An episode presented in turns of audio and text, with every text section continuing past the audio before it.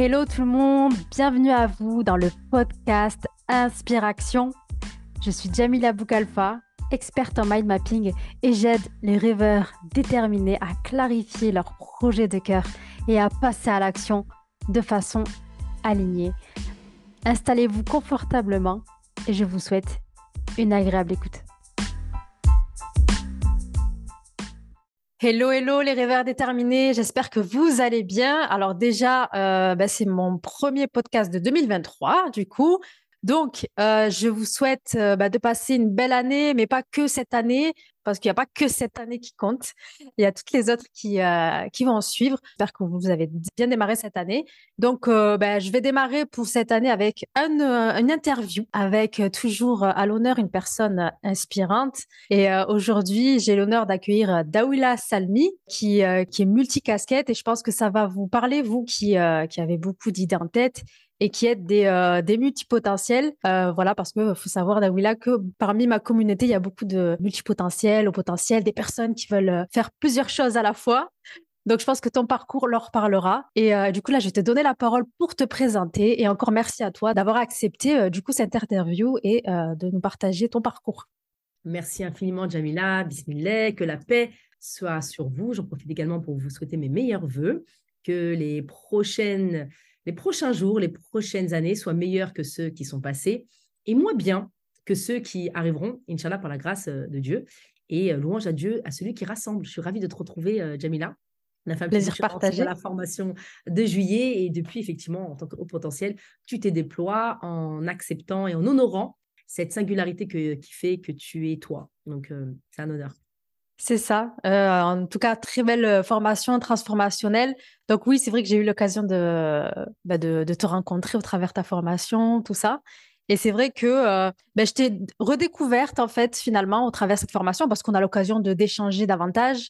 Et, et c'est vrai que quand j'ai commencé à créer ce podcast, je me suis dit bon, il faudra que j'interviewe Dawila parce qu'elle a beaucoup de choses à partager de par son parcours et aussi de par euh, toute l'expérience en fait que tu as en fait et qui va aider les personnes qui nous écoutent.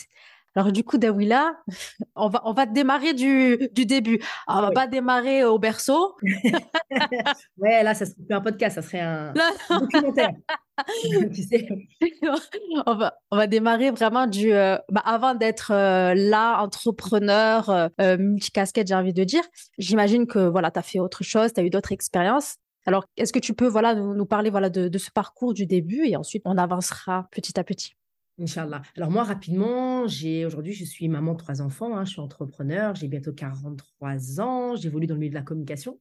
Euh, je suis experte en leadership, en art oratoire, j'accompagne les entrepreneurs et les euh, entreprises à développer des compétences, mais pas que. Je suis aussi dans l'éducation euh, financière.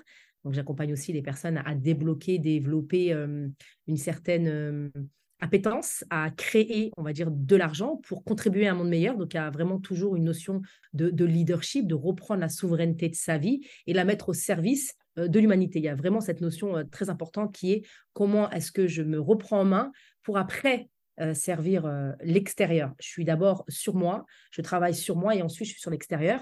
Et il y a cette notion aussi de business. Je suis aussi business mentor. J'accompagne et les entreprises à développer leur chiffre d'affaires et les entrepreneurs à construire un projet ou à développer une entreprise, en tout cas à avoir cette posture de chef d'entreprise, parce que quand on est entrepreneur, être entrepreneur, c'est entreprendre des choses. Donc, une maman est entrepreneur. maman est entrepreneur.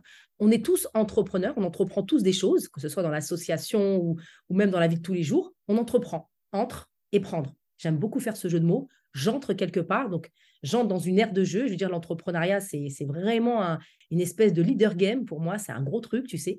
Et on va prendre des nouvelles choses. Qu'est-ce qu'on va aller prendre? On va prendre de l'argent. Parce que, euh, contrairement au salariat, où on attend qu'on nous donne, là, on va aller chercher. Mais il y a des règles, il y a des lois, comme il y a des lois euh, en art oratoire, il y a aussi des lois dans l'entrepreneuriat. Puis à un moment donné, cette notion d'entreprendre, c'est un état d'être qui est fondamental chez un chef d'entreprise quand il veut euh, pérenniser son entreprise sur la durée. Moi, ça fait maintenant, euh, depuis 2016 que j'ai lancé euh, bah, mes deux structures, mon centre de formation qui est DS Communication et mon cabinet de coaching, d'exécutif coaching, parce que je suis aussi exécutif coach certifié HEC, vraiment experte en déploiement du leadership et des affaires. Ça, c'est pour la depuis 2016. Mais effectivement, avant 2016, j'ai pas toujours été dans les métiers de l'accompagnement, même si la relation à l'autre était euh, centrale dans ma vie, c'est-à-dire que j'ai évolué pendant plus de 15 ans dans des fonctions euh, opérationnelles et managériales.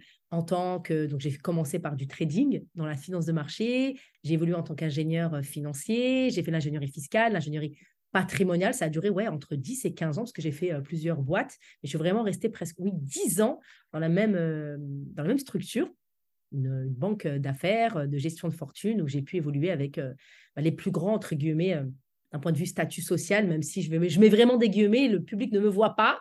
Je mets vraiment des guillemets, c'est dans cet inconscient collectif où euh, on a bah, les personnes du 440, hein, on a les artistes, les grands artistes, on a les politiques.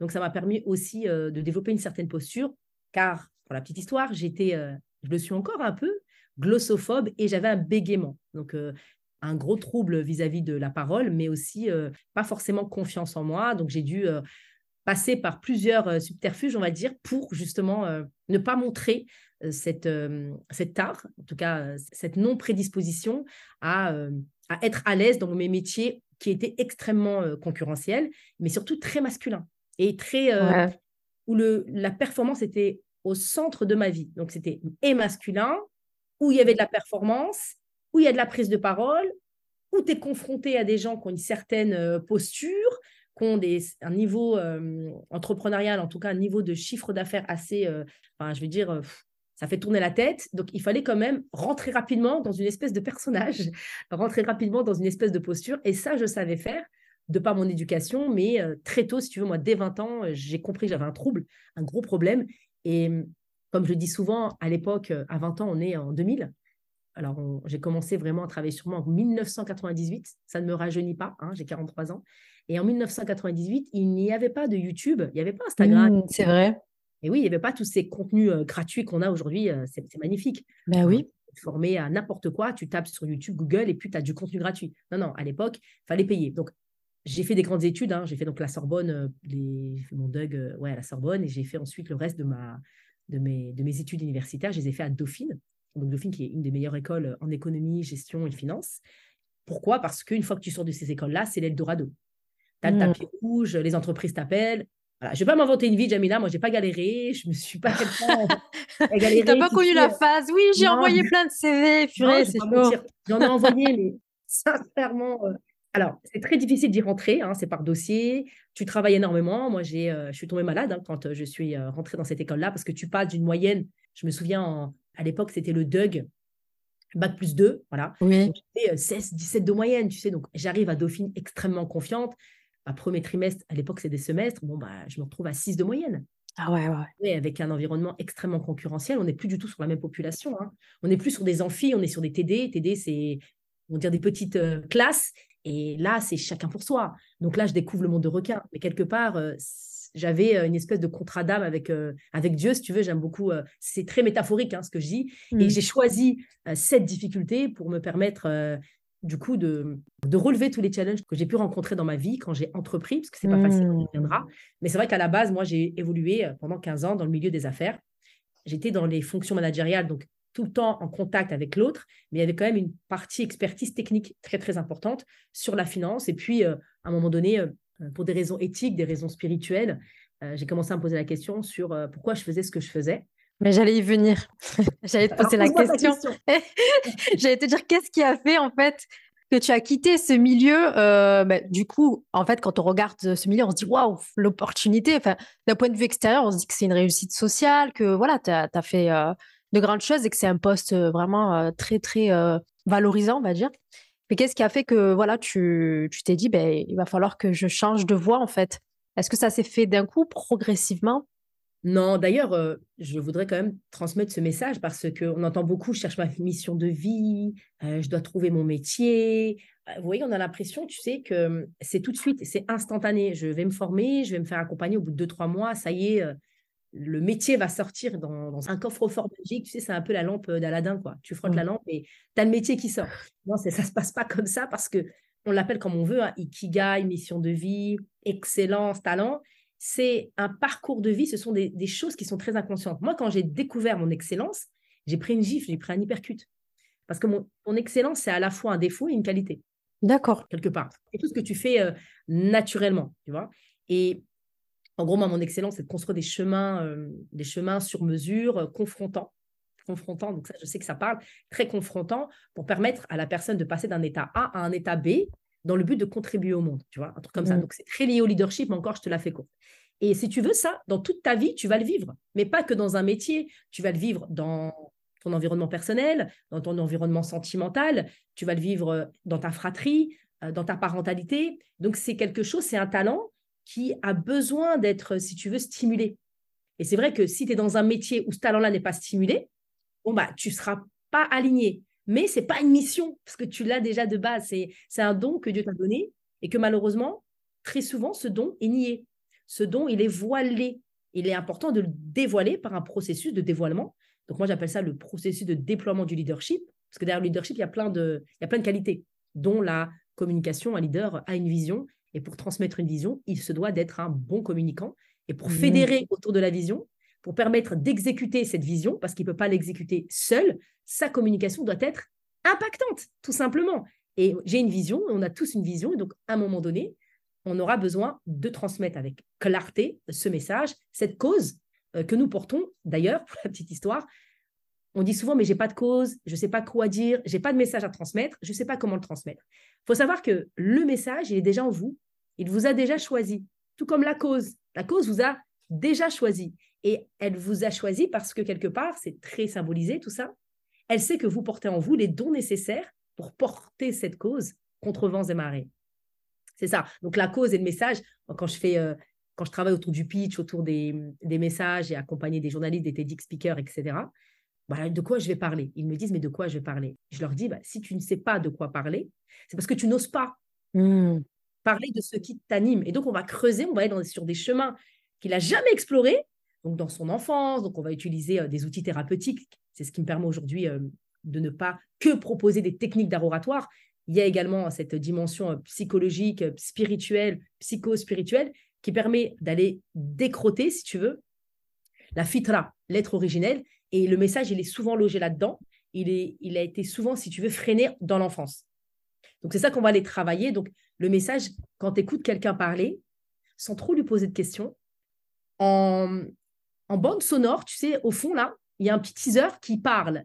Il faut savoir juste écouter avec tactique. Après, ça, c'est notre métier. Et en fait, tu comprends que dans le wording, dans le verbe, dans le verbatim, comme on dit, il y a déjà la, notion d'excellence, il y a déjà la notion de talent, il y a déjà quelque chose qui est en train de se former. Il faut juste être à l'écoute. Et c'est ce que l'on, c'est ce que je déplore moi dans ce bas monde, c'est que malheureusement, on n'est pas à l'écoute de soi, on n'est pas à l'écoute des autres. Je pensais à ça. Euh, quand je t'ai écouté, je pensais à l'écoute euh, de soi en fait. Il y a deux mots qui sont venus, c'est l'alignement, le, le fait d'être aligné. Donc là, tu n'étais pas aligné, donc tu l'as ressenti. Mais tu as eu le, comment dire, le, je sais pas si c'est de l'amour de soi, du respect de soi ou on va dire la, la, conscience de soi qui a fait que tu t'es écouté. Euh, et, c'est vrai qu'aujourd'hui, c'est un peu compliqué aujourd'hui de s'écouter. Le truc, c'est que quand toi, tu t'es écouté, faut le dire, enfin, après, ça dépend des personnes. C'est quand même challengeant après. Je veux dire, OK, tu le sais, tu as conscience, bah, après, il y a tout un process pour euh, poser le premier pas, puis le deuxième, puis le troisième. Est-ce que toi, euh, à ce moment-là, en fait, euh, quand tu as basculé vers le, monde entrepreneurial, est-ce que tu l'as fait seul Est-ce que tu as fait des rencontres? Est-ce que on t'a aidé à le faire? Ou vraiment tu t'es aventuré à toute seule au démarrage? Alors, moi, alors déjà, juste pour, tu sais, tu parlais d'alignement, etc. Alors, moi, je n'ai pas toujours été à l'écoute de moi, ça a peut-être choqué, et moi, je n'ai pas confiance en moi. Par contre, j'ai une confiance aveugle en Dieu, ça, c'est très important. La confiance en soi, c'est un terme qui est très galvaudé, je le déteste. D'ailleurs, quand je suis arrivée sur les réseaux sociaux, on m'a limite insulté parce que je suis arrivée, euh, si tu veux, avec cette notion de certification, qu'un coach doit être certifié, que c'est une vraie posture, c'est un vrai métier. Euh, moi, je suis exécutif coach certifié par la grande école euh, de commerce HEC Paris. Et si tu veux, là-bas, on m'a vraiment appris ce métier-là.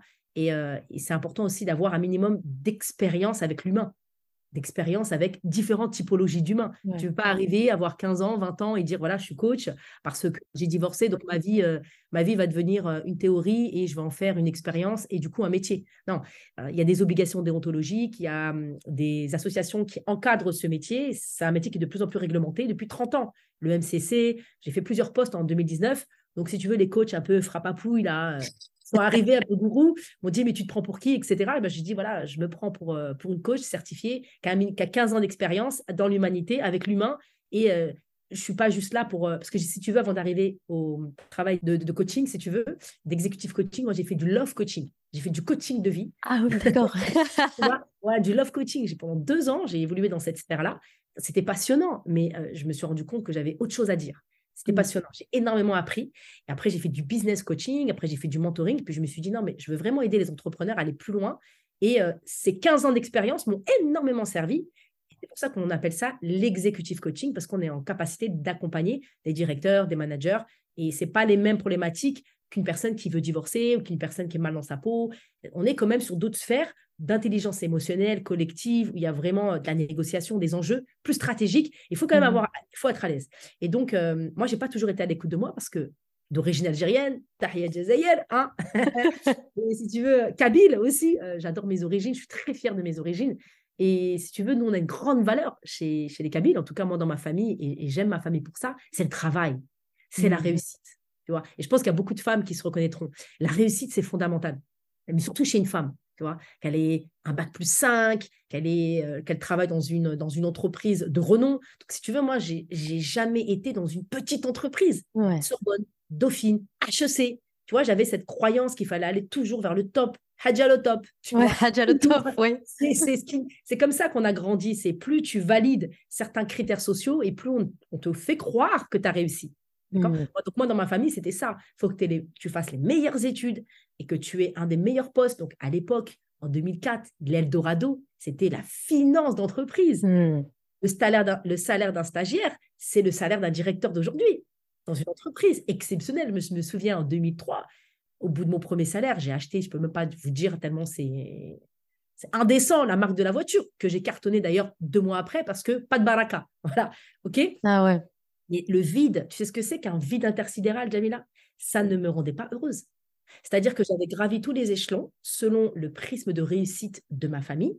Donc la fierté, tout le monde m'a applaudi. Waouh, Dauphine, un travail extraordinaire dans l'une des meilleures banques euh, de fortune de, de France, banque privée de France. C'est pas des banques de réseau, hein, c'est des banques très secrètes. D'accord. c'était vraiment euh, assez particulier. Donc, euh, tu portes un certain type de vêtements, tu es vraiment dans le luxe plus, plus, plus. Tu rencontres des personnes dans un certain standing, tu touches même certaines sphères un peu franc-maçonniques. Et puis, à un moment tu te dis, ouais, ouais, et puis tu te dis, euh, tu commences à avoir, euh, je, je vais vraiment te parler avec le cœur parce que je te connais, tu commences à avoir le melon. Tu commences Ouais. à avoir le melon. faut dire la vérité. Tu as des bonus incroyables et puis tu rentres chez toi. Alors, tu as, voilà, as ce qu'il faut, la baraque, le- la bagnole, tu as tout ce qu'il faut. Mais le vide intersidéral, tu te dis, mais bon, bonsoir, que- je ne comprends pas pourquoi euh, je ne suis pas heureuse. Pourquoi je n'ai pas l'impression d'être à ma place. Tu vois? Pourquoi j'ai l'impression de servir une idéologie malsaine? Parce que la banque, il faut, faut dire la vérité, tu enrichis les riches, surtout là où j'étais. Et de là, c'est vraiment moi ce qui m'a aidé. D'abord, c'est une relation solide que j'ai entretenue et que j'ai construite avec le temps. Ça s'est pas fait comme ça avec mon Seigneur, avec ma euh, spiritualité. C'est quand j'ai vraiment lâché un peu le dogme, tu vois, bon, je suis toujours dans le dogme, hein, mais que j'ai mis de la spiritualité dans mon dogme. C'est-à-dire Mm. que j'ai commencé à vraiment m'intéresser un peu plus, euh, c'était dans les années, bah, quand j'ai commencé à voir, euh, depuis toujours, hein, depuis 2020 en vrai, mais j'ai vraiment lâché un peu le, le- le dogme, la prière du coq, je pense que ça, ça va en parler à beaucoup, cette notion de, voilà, prier, euh, tu Mm. sais, halal, halal, là, tout ça. Oui. Dès 20 ans, je me suis dit, il y a, il y a- il y a un délire, hein. Il y a quelque chose qui, qui grince, il y a quelque chose qui, qui cloche, ça ne tourne pas rond. Et je pense que c'est un éveil spirituel qui se fait jusqu'à maintenant. Et je pense que toute ma vie, j'aurai des éveils, mais qui parlent d'éveil, parlent d'être endormi à un moment donné. Donc, Bien sûr. été endormi, on est encore endormi. et Mm. C'est pour ça que c'est important de nourrir. Et c'est plus j'étais en train d'entretenir une relation euh, forte avec le Seigneur. Depuis 2020, je prends des cours de religion et de spiritualité euh, dans une magnifique école qui est Ousouledine, pour toutes les personnes qui souhaitent euh, se, se développer des, certaines connaissances, et, mais surtout renforcer une spiritualité vivante et surtout euh, cohérente, qui a du sens. Et euh, je, suis, je suis allée à d'autres instituts. Et si tu veux, tous les samedis, j'avais 4 heures là-bas, depuis que j'ai 20 ans. Et tous les samedis, si tu veux, c'était ma soupape de sérénité. Mm. Quand j'étais là-bas, ça me permettait d'enchaîner toute la semaine de travail avec les performances. En plus, j'étais bonne. hein. Il, est là, il est là le paradoxe. C'est que tu es bonne dans un truc que tu fais où tu n'as pas de sens. Et en même temps, tu es dans un endroit, c'est le paradis, où ta Mm. fille, là, ton être se sent mais exister. Tu te Mm. vois faire des choses, mais tu t'autorises pas. Tu te dis, bah non, tu es au top 3, tu es bonne, euh, tu cartonnes dans ton travail, tu vas pas changer de voie. Tu as, Bah oui. un CDI, tout est coché, tout est ouvert. euh, tu es apprécié. Je veux dire, à un moment donné, mais quelle insolence C'est-à-dire que moi, mes amis, ma famille m'ont dit, mais de quoi tu te plains? Mais ferme ta bouche. Hmm. Comment est-ce que tu peux faire la tronche à table et être malheureuse et nous parler de ta crise existentielle alors que tu as un poste que tout le monde envie, tu as une voiture, je ne te raconte pas, tu as une maison, etc. Tu as tout ça, mais de quoi tu te plains? Mais, mais tu es vraiment arrogante, quoi. Tu vois? Et donc, je me, je me, retrouvais comme ça, seule, si tu veux, dans mon, dans mon univers. Et c'est les Dora, c'est les invocations. À force de parler à Dieu, lui dire, voilà, je ne sais pas ce que j'ai, mais je ne suis pas heureuse dans ce que je fais. Je devrais l'être, mais il y a un truc qui me manque. Je sens que je ne contribue pas à quelque chose de sain. Et euh, subhanallah, un jour, euh, au Bourget, tu sais, à l'époque, il y avait le Bourget à Paris. Oui, j'y allais. Voilà.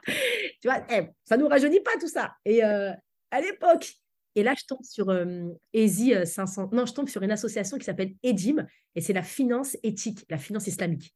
Moi, j'étais dans la finance conventionnelle, et là, je découvre la finance éthique islamique, et là, je me rends compte du, de l'arnaque dans laquelle je suis.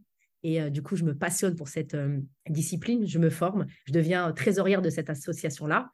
Pendant deux, trois ans, bah, je vais faire de la pédagogie, on va essayer de former bah, la communauté à ces notions, et même non-musulmans, hein, parce qu'il y a beaucoup de non-musulmans qui sont intéressés à cette finance éthique, cette finance participative, où justement, on essaie de construire un système social, économique équitable. Mmh. Là, je comprends que ce que je fais, c'est pas que je suis en train de nourrir quelque chose de pas correct. Même si tu sais, tu le sais, tu sais que riba, l'usure, c'est pas top, mais tu te, tu te racontes une histoire, oui, mais je suis pas complètement dedans. Sauf qu'à un moment donné, j'ai une certaine promotion et j'étais dedans. Et là, schizophrénie, bonjour. Tu es dans les cours de religion, tu es euh, trésorière euh, chez, euh, chez Edim, et, et, puis à côté, tu fais des trucs qu'on appelle les opérations levier, hein, donc c'est clairement l'usure. Et là, j'ai dit stop, je ne pouvais plus me regarder dans la glace. J'ai commencé à me dire, attends, qu'est-ce que tu aimes faire dans cette structure-là pour te pousser à rester aussi longtemps? Et j'ai compris que c'était la relation. Mmh. Et vraiment cette notion d'accompagner mon client, à construire un empire, de partir de rien, euh, d'augmenter son empire économique. C'était ça qui m'animait, c'était le rendez-vous, c'était la rencontre. Pour moi, tous les jours, quand je parlais avec un entrepreneur, euh, qu'on soit d'accord ou pas, euh, en tout cas un chef d'entreprise avec son éthique, ses croyances, c'était tout ce qu'il avait construit et j'ai énormément appris. Mmh. Puis c'était aussi, je pense, le chemin que Dieu m'avait destiné pour me faire comprendre que le bonheur n'est pas dans l'argent. Le bonheur n'est pas dans le statut social. Le bonheur, il fallait que je passe par là. Tu sais, il y en a qui n'ont pas besoin. Moi, je pense que j'ai tellement été conditionnée par des croyances depuis toute petite. On m'a tellement mis dans le crâne que, bah, si tu veux, euh, la réussite coloniale, c'est celle-là que je me suis laissée embarquer. Et j'ai dû y aller, comprendre, mais ça m'a énormément servi parce que du coup, tu m'as dit qu'est-ce qui m'a aidé? Je savais monter un business. Quand tu sais euh, lever des millions, tu sais monter. Bien sûr. Donc, si tu veux, en 48 heures, c'était fait. Ça n'a pas été le plus compliqué. Mmh. Moi, le plus gros frein quand, je quand j'ai entrepris, c'est les réseaux sociaux. Ah, j'ai découvert un monde, Jamila, en 2019. Et c'est là où je me suis fait moi-même euh, mentorer, je me suis moi-même fait accompagner euh, d'un point de vue spirituel, mais aussi d'un point de vue entrepreneurial et surtout au niveau de la communication. Et j'ai beau me faire accompagner, je déteste ça. Donc, j'ai investi dans une équipe euh, qui gère euh, avec moi. Moi, je suis beaucoup dans la stratégie. Et quand il faut implémenter, exécuter, non, je suis pas bonne. Je suis pas bonne. Il faut savoir aussi euh, reconnaître là où on a des failles mmh et là où on a des compétences. Moi, je suis une femme de terrain. je sais accompagner les personnes. Je, sais détecter des choses. Je suis formée à énormément de choses. Encore récemment, au transgénérationnel, à la psychogénéalogie, aux, neurosciences, à la, tout ce qui est sciences de l'âme, mmh. spiritualité, ça fait depuis maintenant 20 ans. Et c'est au business, bah, ça a toujours été mon, cas. J'ai toujours accompagné les personnes à, déployer leur leadership et leur business. Donc, ça a été, si tu veux, progressif. Mmh. La prise de conscience est arrivée en 2013. Imagine, en 2016, j'ai demandé à mon manager euh, si je pouvais prendre un congé pro. Je suis tombée enceinte en 2016 de ma dernière. Et quand j'ai accouché, euh, j'ai entrepris vraiment euh, l'action. Mmh. En 2013, j'ai dit voilà, je veux partir. En 2016, je suis partie. Tu vois, 2013, 2014, 2015, 2016. Sauf que pendant ces quatre ans, je n'ai pas chômé. Je me suis formée, j'ai fait une mmh. thérapie. Je me suis formée à plein d'outils, mais pas au métier de coach. Mais plein d'outils. Donc, si tu veux, j'étais toujours été la coach et la psy de mes amis. Toujours. Et d'ailleurs, une amie que j'aime à la folie, qui m'a vraiment donné un boost, qui me disait Tu as vu tout ce que tu fais avec tes amis? Parce que bon, j'avais des amis qui étaient un peu dépressives et elles traînaient, on va dire, un peu avec moi. Je leur donnais des outils, euh, tu sais, classiques. Mais moi, à 20 ans, je n'étais pas intéressée par les garçons. Je venais de perdre mon papa. Je n'avais pas que mmh. ça à faire. Donc, j'étais, j'avais 40 piges, 40 ans dans ma tête. Et euh, j'avais cette maturité quelque part, sans prétention aucune, mais tu dois payer les factures, tu dois travailler, Tu n'as pas le temps. Mmh. je ne sortais pas. Tu vois, 20 ans, mon père est parti. Euh, c'est un monde qui s'écroule. Ça m'a aussi aidé. Le décès de mon papa m'a aidé à grandir et à me former parce que je sentais qu'il y avait un vide intersidéral. Et donc, quelque part, j'ai voulu lui rendre euh, cette fierté. Euh, il y avait une projection, si tu veux. Donc, j'ai voulu qu'il soit fier de moi, de là où il était. J'ai fait les plus grandes études et j'ai fait, voilà, Hadja le top, comme je dis, hein, des aides. et puis, une fois que je suis arrivée en haut, bah, il n'y avait pas mon père pour mmh. m'applaudir. je me suis dit, mais pourquoi j'ai fait tout ça? Mais en réalité, c'était mon parcours d'âme.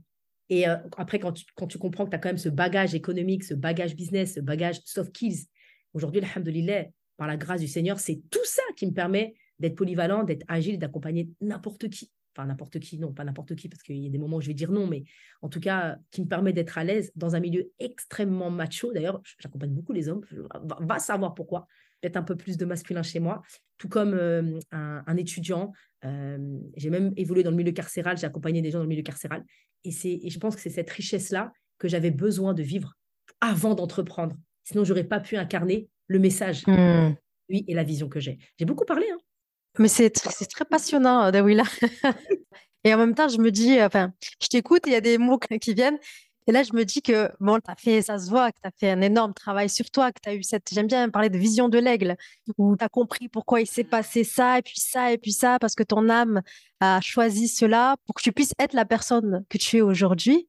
Et finalement, en fait, c'est ce besoin aussi euh, bah, autour de la spiritualité, en fait que tu as dit que as, tu t'es connecté à plus grand. Ah, ça, c'est. Moi, je ne vais pas t'inventer. Euh, vraiment, hein, je ne vais pas vous inventer. Moi, c'est vraiment. Pour moi, il n'y a, a, pas d'autre euh, solution. Ça fait maintenant 20 ans. Et euh, j'ai accompagné des personnes non musulmanes ou pas musulmanes. Hein. D'ailleurs, quand toi, tu as fait la formation en juillet, il y avait d'autres non musulmanes. Hein. D'accord? Après, moi, je ne me travestis pas.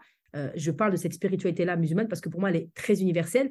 Mais je constate que c'est toujours une problématique, que ce soit la prise de parole, que ce soit l'entrepreneuriat, que ce soit tout, tout, tout, tout, tout, c'est toujours des freins psychologiques, Jamila. Il y a toujours une histoire avec notre enfance et avec nos croyances et notre lien avec le transcendant qui manque ou qui n'est pas clair. Même chez, dans la communauté musulmane, oui, ça prie, oui, effectivement, ça, ça, ça, ça, croit en, plein de choses. Mais si tu veux, il y a une problématique de sens et ce qui manque, c'est la rahma, mm. l'amour, quoi.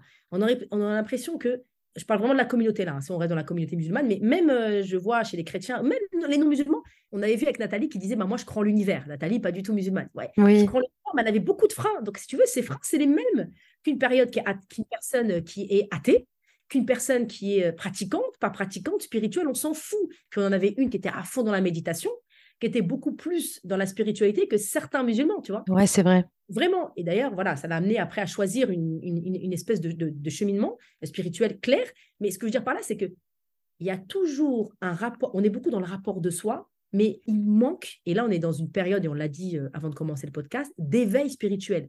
Plus que jamais, il va falloir à un moment donné choisir son camp. Dans le sens, euh, à quoi tu crois et pourquoi tu crois. Si tu ne te poses pas ces questions, qu'importe ta croyance, si elle n'est pas solide, ça va être compliqué quand tu vas poser un genou à terre. Parce que si ce que tu crois est plus faible que toi, hmm. excuse-moi, mais ton estime de toi-même et euh, ta confiance en toi, caca boudin, je te le dis, ça sert à rien. Ça sert à rien.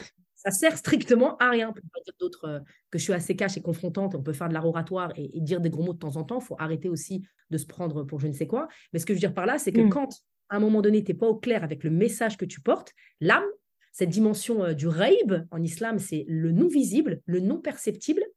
Cette, cette notion d'énergétique, cette notion de, connexion, cette notion de d'ange, cette notion de l'autre monde, on nous enseigne dans le Coran, qu'on nous enseigne dans toutes les spiritualités.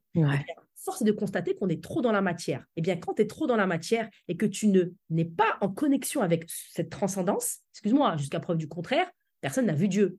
Ah non. On nous dit de croire en l'invisible, mais en même temps, euh, je ne vais pas croire à certaines sciences de l'invisible. Et à un moment donné, il y a un non-sens. Et ne pas croire en certaines sciences de l'invisible, pour moi, c'est pas croire en Dieu. Hmm. Dieu a créé un monde visible et un monde invisible. Et donc, on est fait d'énergie. Je veux dire, c'est scientifique. Je suis très terre à terre. J'ai hmm. eu un bac S. Euh, voilà. Je suis très, très, très logique dans ma tête, très rationnel. Il nous a créé d'énergie, de, de cellules. Il y a un peu de matière, mais 99% de ce que compose l'être humain est fait d'énergie et d'information. plus, moins, photon, électro, proton. Allez vous renseigner. J'invite vraiment tes abonnés à se renseigner. Il y a mmh. le docteur euh, qui s'appelle Bobola qui, parle de tout ça, qui est un anthropologue, un physicien, biologiste. Ben, je veux dire, à un moment donné, c'est scientifique. Dans le mmh. Coran, on en parle. Pourquoi, à un moment donné, on veut entreprendre sans changer l'état intérieur de nous-mêmes? Pourquoi est-ce que euh, je veux entreprendre en ayant cette croyance que j'ai pas d'argent, par exemple tu vois? Sachant que l'énergie, c'est de l'abondance. L'argent, mmh. c'est de l'abondance. L'argent, euh, il est partout. Et que quand on entreprend, il faut aller chercher. Ça demande de se mettre en action. C'est-à-dire qu'à un moment donné, quand tu vas entreprendre et faire des choix, il y a une notion de mindset. Donc, en français, c'est un état d'esprit. Sauf que l'esprit, il est relié à l'âme, il est relié mmh. au cerveau, à différentes euh, notions cognitives. Donc, il faut déjà comprendre comment Dieu nous a créés euh, comprendre, tu vois, le lien entre le corps. C'est pour ça que j'ai été formée à la posturologie, à tout ce qui est aspect psychocorporel. Il faut aussi être formé un minimum, même quand tu fais de l'art oratoire, c'est fondamental de se former à plein d'autres disciplines parce que une personne qui arrive avec des jambes qui tremblent, euh, des mains qui ne s'empêchent pas de bouger, une mâchoire crispée, des yeux qui euh, vont en l'air, etc., c'est lié à des traumas. Ça peut être lié aussi à des, des phrases, des croyances, des mmh. informations qu'on nous a répétées. Tais-toi, parfois dans certaines communautés hein, d'Afrique et d'Afrique euh, subsaharienne et du Maghreb, voilà, on a été élevé un peu comme euh, à la dure. Hein. donc, on va déclencher des drivers. Il faut comprendre quels sont ces drivers. Donc, les outils thérapeutiques sont fondamentaux. Moi, j'ai été formée, euh, j'ai fait une formation de psychothérapie, mais j'ai pas voulu aller là-dedans. Là-dedans, j'utilise ça comme des outils pour aller explorer le passé, l'enfant intérieur. Ça, c'est fondamental. Qu'est-ce que l'enfant n'a pas osé faire étant enfant et qui ne, si tu veux, qui souhaite aujourd'hui vivre, mais chez l'adulte. Mmh. Si tu veux, il y a une harmonisation, une réconciliation entre cet enfant et, l'adulte. Il y a mmh. quand même des outils thérapeutiques qui sont importants. Il faut être en capacité d'aller chercher en soi. Et quand mmh. on n'est pas en capacité, bah, on s'est accompagné. Moi, à un moment donné, j'ai appris très tard que mon traumatisme de la parole venait d'une claque que j'avais reçue à 6 ans de ma maîtresse au CP. Incroyable. Et ouais. Et tout ça, si tu veux, ça avait construit en moi euh, une espèce de réaction face à la parole. C'est-à-dire que comme j'avais pris la parole comme une enfant, donc tu sais, quand tu es un enfant, tu es en posture euh, de leader, hein, tu es vertical, tu regardes le maître, en tout cas tes pères payent à IRS mmh. avec, sans, avec neutralité. Et là, euh, bah, je pense que j'avais beaucoup de joie de vivre et je pense que cette femme-là, à un moment donné, avait des problématiques. Maintenant, j'ai beaucoup de compassion pour elle, mais la gifle qu'elle m'a donnée, c'est pas une gifle qu'on donne à un enfant. C'est-à-dire, ça m'a rendue muette. Si tu veux, pendant des années, adolescente, ça a créé, si tu veux, un gros problème dans l'image que j'avais de moi. Je me sentais victime. Et du coup, mmh. ça s'est joué dans mes relations amicales, ça s'est joué dans mes relations euh, euh, quand, euh, fraternelles avec mes, avec mes amis, même avec mes petits frères et sœurs, tu vois. Comme bah, j'avais été dominée, j'avais été mmh. violentée, du coup, j'avais tendance à mon tour, bah, fameux train de Cartman, à être un peu la persécutrice, tu sais. Donc, du mmh. coup, quand on me regardait mal, j'ai fait pendant 20 ans de la boxe. J'ai jamais compris pourquoi. Bah, j'ai compris que c'était en lien avec ça quand même. Je suis en train de t'imaginer quand, quand on regarde mal. voilà. Mais là, on a le sang chaud. Si on a le sang chaud, moi, j'ai pas toujours été en turban, donc j'ai vraiment une tête de, on va dire, de Gaulois, hein, tu sais, comme on, dit. Et euh, donc, euh, on peut me prendre un peu, tu sais, pour une blanche. je me suis fait plusieurs fois agresser, mais l'agresseur n'est pas prêt quand il est face à moi. C'est-à-dire que je me défends en face. Je me défends. Donc, il voit comme ça une petite blanche aux yeux clairs, là il, va, il pense que je m'appelle Brigitte, hein, avec tout le respect que j'ai pour Brigitte, mais ils ne savent pas que derrière, il y a une DZ et qu'à 20 ans de, de, de, de, boxe et de Muay euh, Et, du coup, voilà, les personnes qui ont essayé de me voler mon sac, bah, voilà, ils, sont repartis avec, euh, avec euh, plus de dégâts qu'ils pensaient me faire, en tout cas. Et j'ai jamais compris pourquoi j'avais besoin de me défendre. bah, tu m'étonnes, j'avais en face de moi un adulte qui m'a violenté. Donc, action de prise de parole, la réaction fut la violence. Bah, du coup, ce que j'ai moi j'ai créé, la réaction naturelle en étant adulte, c'était du coup la violence. Donc, si je percevais mmh. le moindre signe de menace à l'extérieur, et là on va parler d'effet miroir, en fait, euh, c'était mes peurs qui étaient projetées euh, sur, euh, sur le public, le monde. je ne laissais même pas la personne me parler. J'avais tendance, c'est quoi ton problème C'est quoi? Et tac, et j'arrivais à de la violence verbale. Et parfois, on arrivait, j'adorais me battre, c'était pas un problème. Le conflit n'est pas un problème chez moi, par exemple. Mmh. Et ça tombe bien, j'aime le débat contradictoire. Mmh. Ouais, c'est lié. Eh ben oui, ça me sert énormément. Après, le débat n'est pas une confrontation, c'est un échange. Je l'ai mmh. compris dans le temps, mais ça demande un travail sur soi. Donc, j'ai dû me faire accompagner par quelqu'un, par une, une sœur euh, qui euh, était bah, une thérapeute qui était dans tout ce qui était énergie. Et à un moment donné, elle, elle m'a demandé, m'a posé la question, elle m'a dit, est-ce que tu as reçu euh, une, une, violence face à ta prise de parole parce que tu as mal quelque part qui représente un peu euh, ce côté, bon, je ne vais pas rentrer dans les détails. Je dis, oui, effectivement, euh, bah, je crois que si. Et là, il y a un flash qui est arrivé. Et de là, c'est comme ça que j'ai pu commencer à débloquer. Et du jour au lendemain, j'ai commencé à moins bégayer. Même si je faisais des... Incroyable. Au niveau de la mâchoire, moins bégayer, j'ai commencé à percevoir le monde différemment. Et puis voilà, toutes mes formations aussi depuis 20 ans je te disais, il n'y avait pas YouTube. En 1998, je me suis formée à l'ennéagramme avec les lacs d'art. Euh, c'était du présentiel, je m'en souviens. C'était euh, incroyable pour moi de découvrir mon profil euh, que j'ai remis en question. J'ai fait après le MBTI, la Processcom, j'ai fait l'analyse transactionnelle. Enfin, je me suis dit, mais c'est quoi tous ces outils? Comment c'est possible que je ne les ai pas appris Mmh. Fini nulle part, mais c'est pas possible. On nous fait vivre ensemble, mais on n'a pas les outils du vivre ensemble. Complètement. Et moi, c'était vraiment l'union et la paix. Mais j'ai dû passer par la guerre. par l'opposé, quoi. Bah, on fait l'expérience de ce que l'on n'est pas. Mmh. On fait l'expérience de ce que l'on n'est pas pour revenir à ce que l'on est, hein. une créature divine, entre guillemets, de Dieu, qui porte en nous euh, l'amour, la Et c'est aussi une, un changement de paradigme par rapport au Seigneur, par rapport au Coran aussi. Quand tu vois de l'amour, quand tu cherches l'amour, si tu veux, tu le vois partout quand tu cherches les problèmes. tu les vois partout aussi. C'est vrai. Hein. en fait, il y a une phrase que j'aime bien, je ne sais même pas qui c'est qui l'a dit, c'est euh, votre euh, énergie va où votre attention se porte. Et ça, franchement, euh, j'y crois en fait. Parce qu'au plus on est focalisé problème, on va voir les problèmes en fait. Et quand on, est focalisé sur l'amour, eh ben, on va le voir davantage. C'est assez impressionnant. Et euh, Dawila, par rapport à tout ce que tu dis, en fait, déjà, il y a deux choses que je remarque et qui est importante pour que voilà, les gens comprennent c'est que euh, quand on évolue ou quand on se réveille finalement, et quand on déploie son potentiel ou quand on sent une élévation en nous, finalement, ça passe par plusieurs choses. Et là, j'aime beaucoup parce qu'il y a une démarche, euh, même toi, quand tu accompagnes, il y a une démarche holistique, en fait, et pas juste une partie plutôt que l'autre, parce que c'est vrai qu'on est souvent dans, une, on est dans une société un peu de, de dualité, tu sais, un peu. Euh, c'est soit noir, soit blanc, alors qu'en fait, on est les, on est les deux, en fait. En nous, on a une partie sombre, obscur, une partie un peu plus lumière. Sombre, bien sûr, on a une grosse partie. Et en fait, euh, je trouve qu'embrasser les deux, euh, c'est important.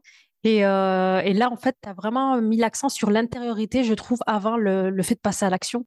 Et c'est important d'allier les deux parce que des fois, en fait, tu as des personnes qui vont passer à l'action sans trop réfléchir, sans y mettre de sens, ou bien des personnes qui sont toujours dans l'intériorité, dans, dans la quête de sens, mais qui sont aussi dans l'inaction, en fait, qui sont un petit peu perchés et qui font rien pour euh, faire le premier pas ou pour matérialiser en fait ce qu'ils imaginent, ce qu'ils souhaitent, euh, leurs rêves. Donc là, j'ai bien l'impression en fait que tu as su allier les, les deux. Et je pense que c'est un petit peu le côté féminin, masculin, enfin en énergétique, il y a, y a ce côté-là que, que tu as rassemblé en fait. Oui, complètement. En tout cas, oui, j'ai mis du temps. Hein, ça, tu sais, on a quand même on a plusieurs croyances. Hein. On a quand même des croyances où on pense que euh, voilà, tu fais une doha et puis les choses vont changer. Après, moi, voilà, dire, il faut aussi être honnête, il y a des prédispositions. C'est-à-dire que moi, je suis une femme d'action. dans mon profil, quand j'ai appris à me connaître, c'est-à-dire que j'aime me lancer à, l'action. pour moi, aujourd'hui, l'échec n'est pas un échec, c'est une tentative. Je vais me lancer une tentative, je vais lancer un objectif et puis je vais lancer plusieurs possibilités. Et je me dis, bon, bah, si arrive pas, c'est pas grave, c'est une tentative et j'aurai appris de cette expérience et j'aurai un premier résultat. Mais si tu veux, tu peux pas obtenir des résultats si tu ne te lances pas. Donc, il y avait le côté, effectivement, mindset, le côté intériorité, l'âme, l'ego. Et c'est un travail de tous les jours. Et je vous jure que c'est jusqu'à ma mort, euh, ça ne sera pas fini. Et, j'espère en tout cas mourir, euh, quitter ce bas monde dans des prédispositions euh, de paix. Mais c'est vraiment quand j'ai commencé à mettre Dieu dans le centre de mon système de croyance. Tu sais, tu le vois partout. Comme nous le rappelle notre prophète Mohammed où il nous dit, contrairement à ce qu'on nous a dit, que voilà, notre Seigneur est plus proche de nous que notre veine jugulaire. Mmh. Euh, Dieu nous dit par exemple aussi dans le Coran que toute chose est faite d'eau. L'eau, c'est quoi? C'est de l'énergie. Que nous-mêmes, on est fait de 99% d'eau. À un moment donné, c'est quand même euh, incroyable de, ne pas comprendre comment fonctionne l'eau. Déjà, s'intéresser à l'eau. Et après, on comprend comment on fonctionne. Et on va comprendre que tu mets un poison dans l'eau, ça ne se verra pas. L'eau restera claire, mais elle est mmh. empoisonnée. Mais elle restera claire. Donc, en apparence, tout va bien. Mais à l'intérieur de toi, tu es en train de te consumer, en train de mourir. Donc, il faut comprendre ces, toutes ces notions-là et quand tu entreprends, il y a le rapport que tu entretiens avec ton Seigneur. Donc, ça va jouer sur ton champ magnétique, vibratoire. ça, c'est fondamental. Il faut aussi t'entourer des bonnes personnes. Tous les futurs entrepreneurs, porteurs de projets, ne racontez pas votre vie entrepreneuriale à des salariés, à l'olataire, ici le monde. faut arrêter ces conneries. J'ai Ah fait la oui, oui, connerie. oui. C'est une perte sèche de temps. C'est une action inutile. À part euh, vous dire non, mais tu fais n'importe quoi, euh, et même votre famille qui vous aime à la folie vous dira tu fais une connerie. Moi, pendant des années, on m'a dit mais comment toi, formatrice, comment toi, Dawila, avec ton bégaiement, tu sais même pas euh, en placer une, comment tu peux oser imaginer qu'un jour tu seras formatrice d'art oratoire? Hmm. et c'est des gens de ma famille, très proches. Aujourd'hui, elles font la queue pour pouvoir se former chez moi. Il y a six mois d'attente. Ah. J'adore. Mais Dieu est grand. Dieu est très, très grand. subhanahu wa ta'ala. Et, et c'est avec grand plaisir. Et je l'adore. Et merci parce que quand elle m'a dit ça, ça m'a fait mal. Hmm. Ça fait mal quand tu vois des gens que tu aimes qui ne croient pas en toi. Mais nul n'est prophète chez soi. Nul n'est prophète chez soi. Et par contre, mon message, quand euh, je le transmettais à l'extérieur, ben, ça permettait aux autres de sortir un peu des ténèbres. Et je me suis dit, attends, si, je peux, si la lumière que je porte en moi peut Mm. permettre à d'autres de s'autoriser à briller dans leur euh, singularité, pourquoi est-ce que je vais me priver? Parce que chez moi, on me dit que je suis. euh, euh, bah, on m'a changé les couches hein, chez moi, si tu veux. hein. C'est... Ouais, mais bon, faut parler comme ça. À un moment donné, euh, t'évolues avec des personnes qui, voilà, qui t'ont vu pleurer, chouiner, qui t'ont vu. À un moment donné, c'est compliqué. Donc, faut aussi accepter que déjà, un, tu ne vas pas convaincre tout le monde, que tu ne plairas pas à tout le monde. Et encore une fois, on revient à la base spirituelle. Aucun prophète n'a fait l'unanimité. L'unanimité. Aucun prophète n'a fait l'unanimité. Ben déjà, merci. Merci à toi, euh, Dawila, pour euh, l'authenticité, puis aussi le partage, en fait, parce que vraiment, tu as, donné avec euh, honnêteté. C'est très, très important euh, de dire les choses avec authenticité pour que les personnes puissent comprendre que, OK, j'en suis là aujourd'hui, mais il y a eu tout un process. Donc, Oui. voilà, les choses ne se font pas en un mois, deux mois. Et aujourd'hui, Dawila, parce qu'il y a pas mal de personnes qui viennent vers moi, qui sont soit déboussolées, euh, soit qui euh, repoussent leur passage à l'action avec ce mot euh, que j'ai découvert en entreprenant, qui est la procrastination, et qui sont là dans l'attente que, je ne sais pas dans quelle attente, mais en tout cas, qui sont dans l'inaction, déboussolés, ou pour certains qui sont sortis voilà, d'un burn-out, on sent vraiment qu'il y a, un mal-être, on va dire, dans cette société. Et qu'est-ce que tu dirais à ces personnes en fait, qui se retrouvent dans cette situation de, on va dire, je ne sais même pas si ça se dit, de ouais, déboussolement. Je ne pense pas que ça, que ça se dit. la boussole. la boussole.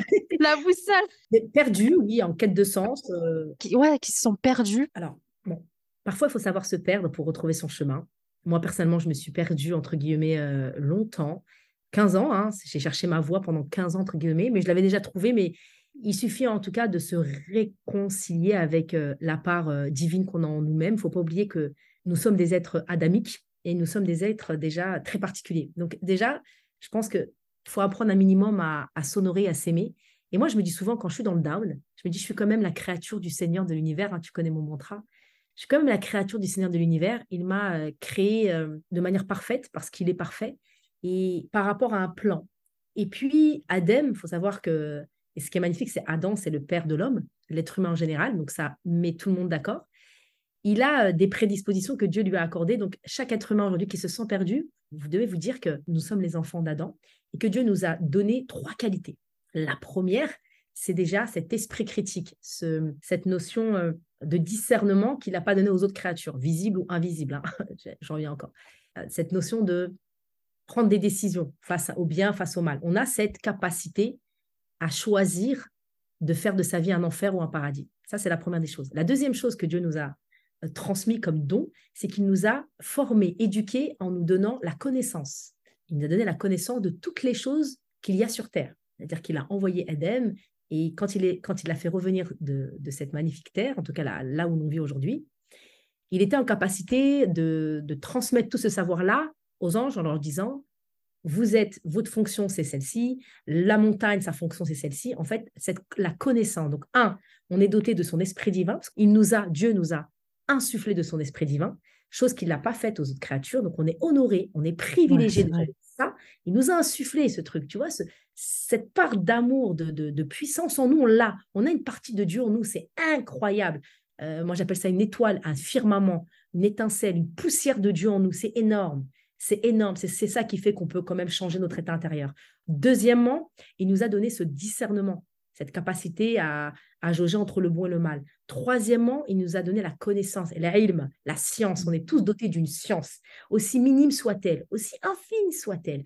Et la quatrième, j'avais dit trois, mais en fait, on a quatre dons que Dieu nous a donnés, nous a offert, c'est aussi la, transmission. Parce qu'à un moment donné, il est venu transmettre ce savoir-là aux anges. Et c'est là où les anges ont dû se prosterner, tu vois, parce que ils étaient complètement ébahis par euh, cet être incroyable que Dieu venait de créer, sauf Satan, on connaît l'histoire. Après, c'est très symbolique.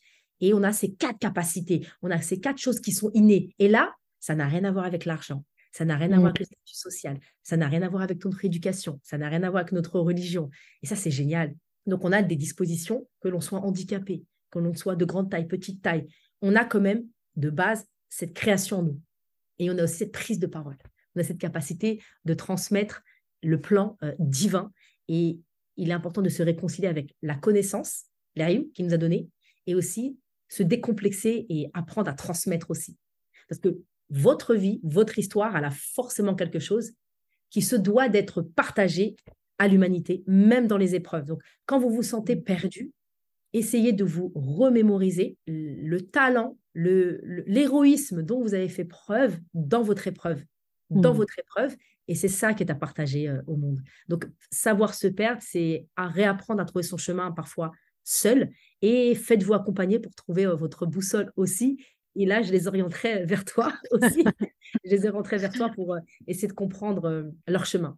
Yes. Mais écoute, merci à toi. Moi, j'ai découvert pas mal de choses, même si par rapport à la, connaissance, euh, ça me parlait. Mais c'est vrai que la notion de transmission, on peut avoir tendance à l'oublier, surtout euh, ben, quand on vit euh, une épreuve ou quand on est perdu. Ben, parfois, on a envie de s'isoler, de se cacher dans sa grotte et de pas le, montrer et pas montrer sa vulnérabilité, du moins, parce que ça peut être pour certains synonyme de, faiblesse. Moi, ça me parle. ça, ça, ça, me parle carrément. Mmh la vulnérabilité, le prophète sallam nous disait que l'homme fort n'est pas celui qui montre sa force, c'est celui qui connaît sa, ses faiblesses et, c'est être en capacité, avant de mettre en avant ses défauts, même si on est dans une société où on montre beaucoup ses défauts, mais avant de mettre pardon, en avant ses qualités, il faut aussi savoir dire je ne sais pas faire et demander à Dieu. Et il y a aussi, quand vous vous sentez perdu, bah, parlez à, à Dieu, qu'importe vos croyances. Moi, je suis une amoureuse de la vie. Pour moi, la vie est un jeu aujourd'hui, tu vois. Mais ça n'a pas été toujours le cas. Mais quand tu comprends comment ça fonctionne et que tu, sais que tu vas attirer à toi ce que tu es et non pas ce que tu penses, parce qu'il y a quand même une différence. Tu peux dire je pense, je veux de l'argent, ça ne viendra pas. Hein. Si toi déjà tu as une problématique euh, de, recevoir euh, de l'amour, c'est compliqué de recevoir de l'argent et surtout d'aller le chercher, tu vois, d'aller chercher. Et bon, là on est un peu dans le transgénérationnel, mais ouais. par là c'est que il faut déjà être au clair avec qui tu es. Et quand tu portes de la violence et que tu n'es pas sécurisé à l'intérieur de toi, que tu as peur, eh bien, tu vas attirer plusieurs profils, des personnes qui vont te rassurer. Et il ne faut pas se plaindre hein, qu'ils soient au final des pervers narcissiques ou je ne sais quoi, parce que très à la mode tout ça. Ou euh, tu vas attirer des personnes qui euh, vont te, te, faire croire euh, qu'ils portent en eux ce qui te manque. Mmh.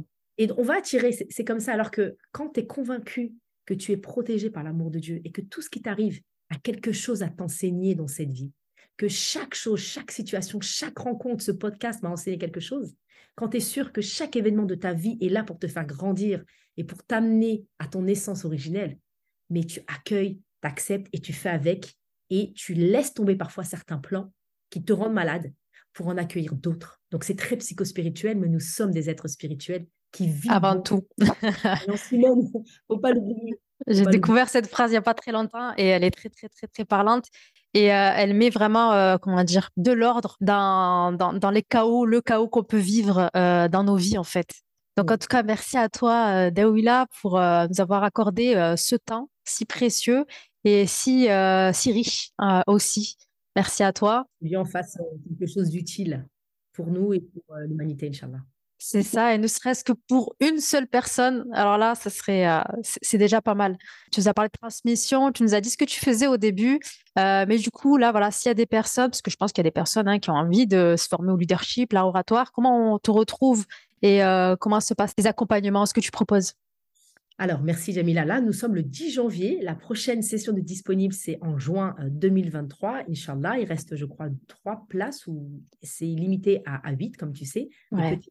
Donc ça, c'est vraiment la formation best-seller 360, où il y a de l'art oratoire et du leadership. Mon travail, en réalité, euh, j'ai envie de dire, euh, tout ce que vous êtes et, le savoir-être et le savoir-faire. Bon, tu sais de quoi je parle. C'est très, très, très, euh, très lourd parce qu'il y a très lourd et très dense, mais dans le bon sens du terme, il faut être prêt, il faut être costaud, c'est physique. Il y a du coaching individuel, il y a du mentoring, il y a du présentiel, il y a du e-learning, il y a du distanciel. Donc, c'est 50 heures. Donc, cette formation-là, elle est complète jusqu'à juin, mais il y a la formation aussi en distanciel. Donc, un coaching avec moi, plus des formations en ligne. Il y a les ateliers théâtre, mais ils sont complets jusqu'à jusqu'à juin. Donc, tous les jeudis ah en présentiel, alhamdoulilah. Et il y a des choses qui vont arriver là pour les prochaines, oui, peut-être février, mars. je vais sûrement relancer en tout cas le laboratoire des leaders, qui était une formation en ligne, mais aussi hybride, parce qu'il y avait aussi du, du, présentiel pour travailler à la fois votre posture, votre message. N'oubliez pas, les leaders inspirés de Jamila, vous êtes votre message. Et le message est plus important que vous. Et c'est le message qui vous donne de la valeur. De la valeur. Pour nous retrouver, il y a mon site internet, www.dawilasalmi.com. Il y a mes réseaux sociaux. Il y a un entretien d'intégration avec moi pour euh, valider si mes formations sont cohérentes avec ce que vous cherchez. Parce qu'on n'est pas que dans la petite prise de parole en public. Ça va bien au-delà, hein, comme tu le sais. Ah, complètement. D'accord. On est vraiment sur des dimensions cosmiques, hein, et c'est important parce qu'il y a un autre monde qu'il faut préparer aussi. Hein, donc, euh, ça a l'air comme ça d'un discours perché, mais et pourtant, c'est la vérité. Et puis, il y a, euh, euh, si vous souhaitez, si vous avez des questions suite aux newsletters qu'on vous envoie, etc., vous pouvez nous envoyer un email. Mais tout ça, c'est sur ma, ma, page Instagram, également sur, sur mon site. Et d'ailleurs, je rappelle que nous lançons les ateliers pour enfants autour du leadership, ateliers théâtre, connaissance de soi, le samedi 14 janvier. Je ne sais pas si le podcast sera prêt d'ici là samedi, bon, bah écoutez, voilà, il y a encore de la place pour les ateliers pour enfants à Paris, une association que je co-préside, tous pour un, pour les enfants cette fois-ci. Waouh. Tu as tout dit. Et puis, moi, je confirme par rapport à la formation euh, euh, le leadership au service de votre art oratoire en mode 360 degrés, vraiment euh, une excellente formation que j'ai eu euh, l'occasion et l'honneur de, faire et qui m'a, bah, tu utilises le mot, c'est vrai que c'est transmuté, ça va bien au-delà en fait du fait de parler en public. On sent qu'on on comprend qu'on est aussi le message et, ça vient aussi nous, pousser à, à, agir et en mettant aussi de côté, je trouve, hein, c'est mon expérience, l'ego, le, truc le côté égotique, euh, voilà. Ah oui, quand je vais parler, on va se moquer de moi, mais on s'en fout. Le plus important, en fait, c'est euh, ce que tu vas dire quand tu le comprends. Effectivement, le message est plus important que vous-même. Donc, quand vous transmettez, quand vous transmettez un propos, une idée, un projet, qu'importe, il est fondamental de vous abandonner, de vous effacer pour faire briller le message. L'orateur, il est toujours au service euh, du message, il n'est jamais au service de sa personne. Il va mobiliser son corps, il va mobiliser des techniques, certes, et ça demande aussi une purification de son âme pour purifier le message.